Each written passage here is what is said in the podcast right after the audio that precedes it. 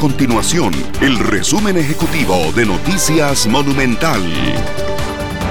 Hola, mi nombre es Fernanda Romero y estas son las informaciones más importantes del día en Noticias Monumental. El acercamiento de la Unión Costarricense de Cámaras y Asociaciones del Sector Empresarial Privado UCAEP y los líderes del movimiento Rescate Nacional provocó opiniones divididas entre las cámaras empresariales.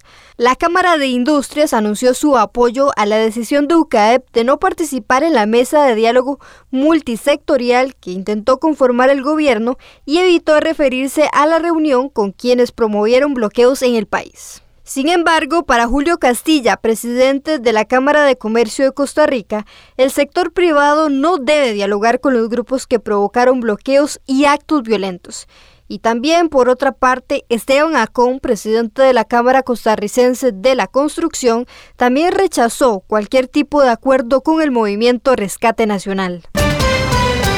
Y en otras informaciones, el presidente de la República, Carlos Alvarado, arremetió contra el acuerdo firmado entre la Unión Costarricense de Cámaras y Asociaciones del Sector Empresarial Privado UCAEP y el Movimiento Rescate Nacional. UCAEP se atribuyó el levantamiento de los bloqueos que se mantuvieron por 15 días en el país tras la reunión sostenida con los líderes de Rescate Nacional.